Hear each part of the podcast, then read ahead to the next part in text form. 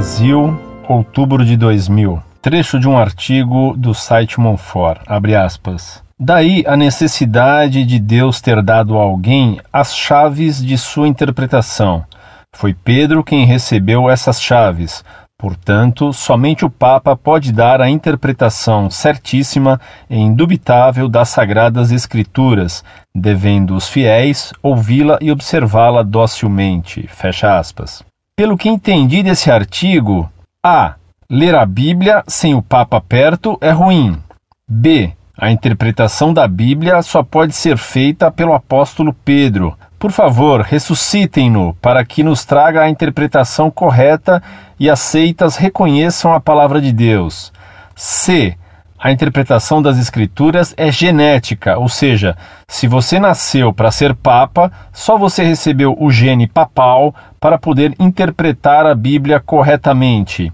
E D para interpretar a Bíblia corretamente, você deve estudar num seminário, ser ordenado padre, ser eleito bispo cardeal e depois de mais uma eleição feita pelos cardeais, você passa a ser infalível e dessa arte pode interpretá-la sem medo de errar. Afinal, agora você já é, entre aspas, Deus mesmo. Muito prezado senhor indiscreto de formação incompleta. Salve Maria. Você me diz que é um jovem de 19 anos, mas timidamente mantém o anonimato, denominando-se indiscreto. Você escolheu mal seu pseudônimo. Devia ter se chamado, digamos, o tímido. Não quis colocar por respeito por você o medroso. Tão tímido, tão tímido, que temendo ser descoberto, você escondeu até mesmo o nome de sua cidade, que você diz ser indignado. Indignado é nome mal escolhido também, porque quem está indignado explode, e quem explode faz barulho e não teme mostrar onde está. Sua indignação não é explosiva, porque você faz questão de nem indicar onde se deu a explosão por indignação. Sua timidez controla sua explosão.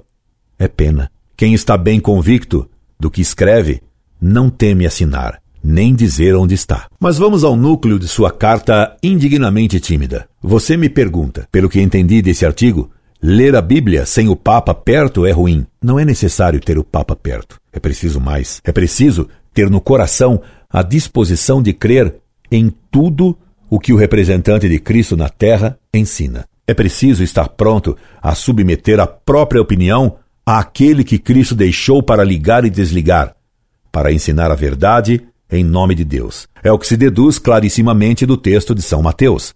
Tu és Pedro, e sobre esta pedra edificarei a minha igreja, e as portas do inferno não prevalecerão contra ela. E eu te darei as chaves do reino dos céus. Tudo o que ligares na terra será ligado no céu.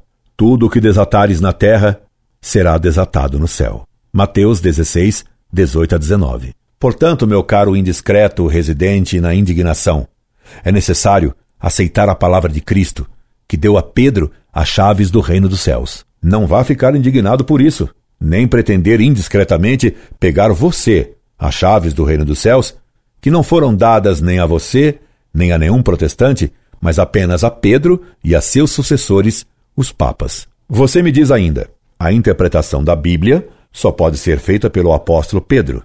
Por favor, ressuscite-no para que nos traga a interpretação correta e aceitas reconheçam a palavra de Deus. Meu caro tímido, não é necessário ressuscitar Pedro. Ele permanece vivo em seus sucessores, porque de nada adiantaria Cristo ter dado a Pedro as chaves do reino dos céus, sem que as desse a seus sucessores, já que Pedro, como todo homem, era mortal. E se Pedro ressuscitasse dos mortos e explicasse a verdade no local chamado indignação para todos os indiscretos de todas as seitas, eles não acreditariam, porque eles, filhos da indignação, não aceitam submeter sua opinião a quem quer que seja. O indiscreto jamais abaixa a cabeça, apesar de ler em sua Bíblia que ela recomenda muitas vezes que para aprender é preciso inclinar o ouvido para escutar as palavras de Deus. Abaixa a cabeça e aprenderás, porque a ciência dos indiscretos se reduz a palavras mal digeridas. Eclesiástico 21, 21. E uma prova de que sua ciência, prezado indiscreto, é de palavras mal digeridas? Está no que você me escreve. A interpretação das Escrituras é genética, ou seja, se você nasceu para ser papa, só você recebeu o gene papal para poder interpretar a Bíblia corretamente. Meu caro, quando Cristo deu o poder das chaves a São Pedro, ele salientou exatamente que Pedro não recebera esse poder geneticamente, isto é, nem do sangue, nem da vontade do homem. Bem-aventurado és tu, Simão Barjonas, porque não foi nem a carne, nem o sangue que te revelaram isto, mas meu Pai que está no céu. Mateus 17, 17. Então, ninguém nasce geneticamente papa como você indiscretamente escreveu. Digira melhor as palavras, meu caro indignadense. Finalmente você me diz insolenemente. Para interpretar a Bíblia corretamente, você deve estudar num seminário, ser ordenado padre, ser eleito bispo, cardeal e depois de mais uma eleição feita pelos cardeais, você passa a ser infalível e Desante pode interpretá-la sem medo de errar. Afinal, agora você já é Deus mesmo. Quanta besteira junta em três linhas. A prova de que tudo o que você me diz é falso são os maus padres. Exemplo, Lutero ou Frei Boff, os maus bispos, os maus cardeais e até os maus papas. Estes, porém, ainda que moralmente maus, sendo sucessores de São Pedro e vigários de Cristo, gozam do carisma da infabilidade dado por Cristo a Pedro e a seus sucessores. E por que Deus deu a Pedro e aos papas o dom da infabilidade, que não se adquire nem por estudo, nem por frequentar seminários? Para que os homens não se julgassem movidos por orgulho e por indiscrição, cada um deles infalível ao ler a Bíblia, como qualquer protestante se julga possuidor e intérprete infalível da verdade. E desse modo, quem indiscretamente quer entender o que não compreende, acaba caindo na cidade da indignação, que Deus criou para o demônio e seus secazes.